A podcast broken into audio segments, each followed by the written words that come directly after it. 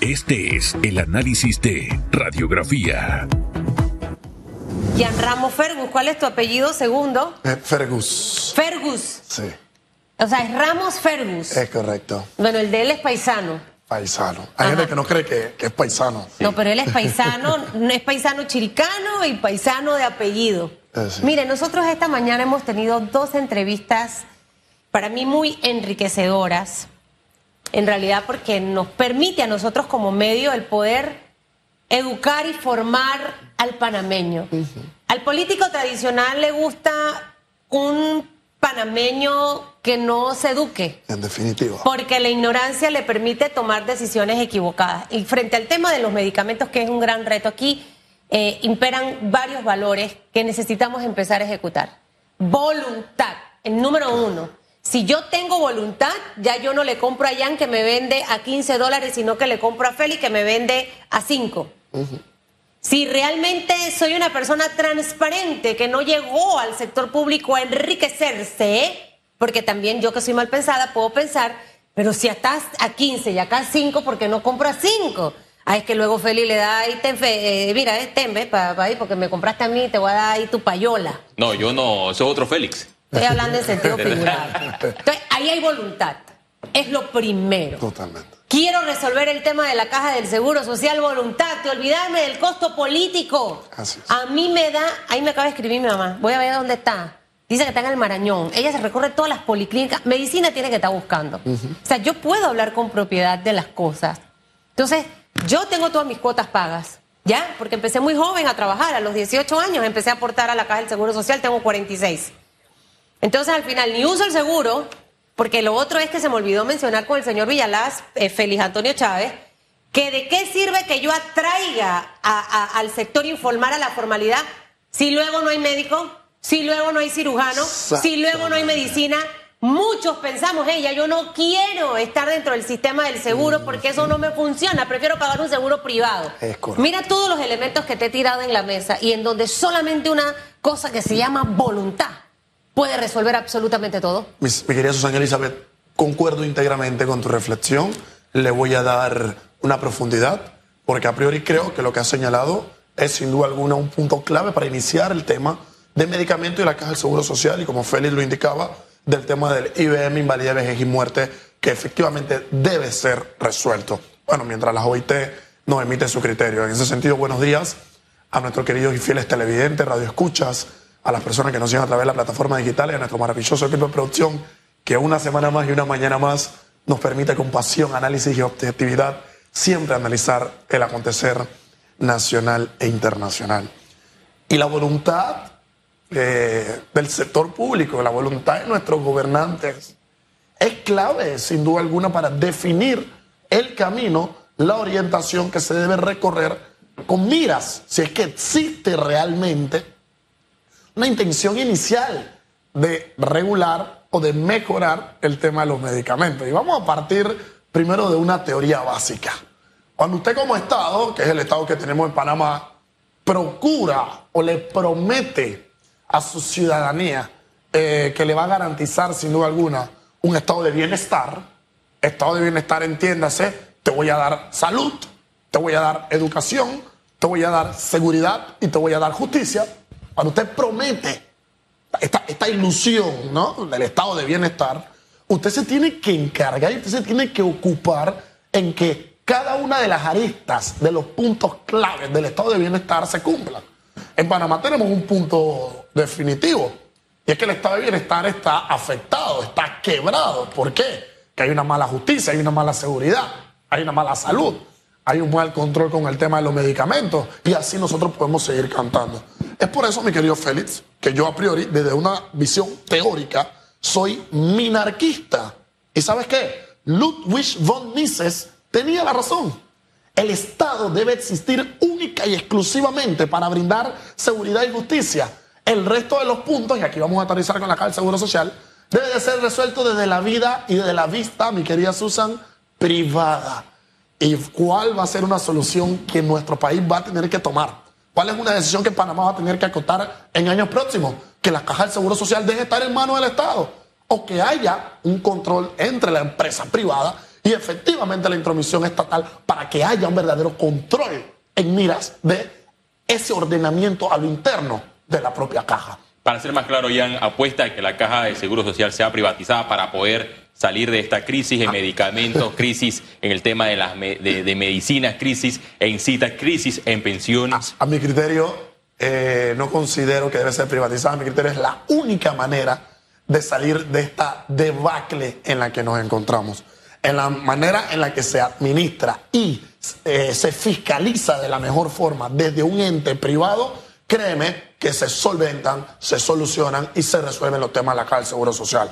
Obviamente eso debe ir con un elemento de rendición de cuentas, de transparencia, donde todos los ciudadanos podamos tener un control, pero yo creo mucho más en una administración privada que seguir dejando la caja del Seguro Social que sea la caja menuda y la caja chica de quien ostente año tras año y llegue al gobierno. Y vamos a pasar a un segundo punto, clave y definitivo. ¿Por qué nosotros requerimos que este esquema privatizado, sin duda alguna, en algunos años, escúchenlo, hoy es una ilusión, en unos años va a ser una realidad? ¿Pero por qué nosotros lo necesitamos? Porque, mi querida Susan, yo no puedo creer que aquí nosotros, quienes pagamos impuestos como renta natural y como renta jurídica, que pagamos un montón de dinero, yo no puedo creer que ese dinero va a pagarle, a- va al bolsillo de nuestros gobernantes, quienes cobran mucho dinero. Y al mismo tiempo el costo de la vida, nosotros cuánto se nos va, mucho dinero.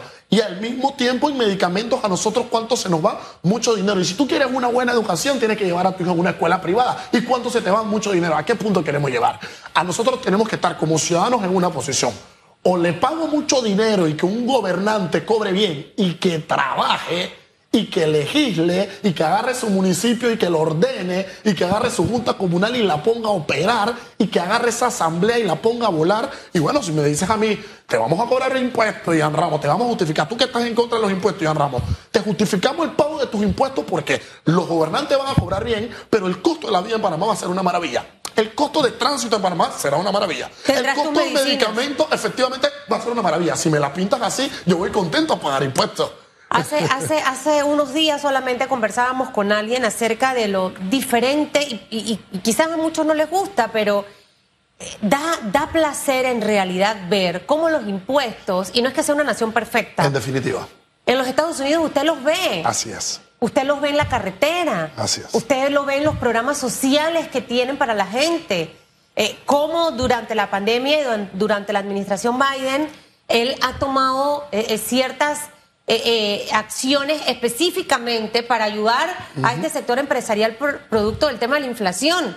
Cómo está promoviendo el uso de eh, los automóviles eléctricos y a quien lo compre le está dando un bono arriba de los 15 mil dólares. O sea, cuando usted ve que sus impuestos se ven allí, cuando tú ves que la educación pública en Estados Unidos pareciera la privada de Panamá, donde le dan comida a los niños, su desayuno y su almuerzo, Es correcto. y es de nivel, a usted no le duele pagar los impuestos, pero duele pagar impuestos cuando tú vas y no hay medicinas, cuando tienes, el sábado un chico tiene más de un año esperando para hacerse la cirugía de la próstata y va a tener que viajar hasta el interior para poder hacérsela, porque está mal. Eso se justifica. No, mi querido Jan.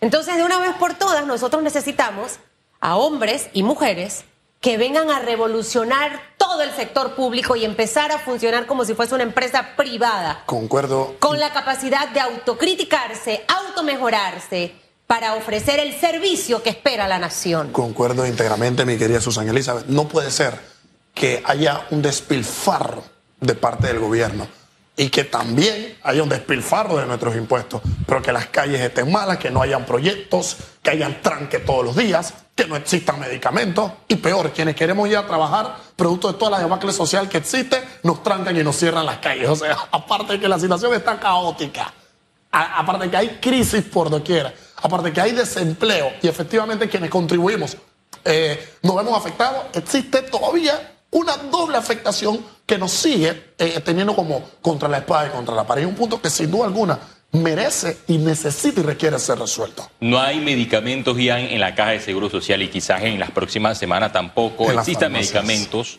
en las farmacias privadas, porque aquí tuvimos al presidente de la Asociación de Pequeñas Farmacias señalar que alrededor de 2.000 colaboradores van a tener que ser, eh, van a tener que ser despedidos por esta medida de la reducción de 30% en los medicamentos.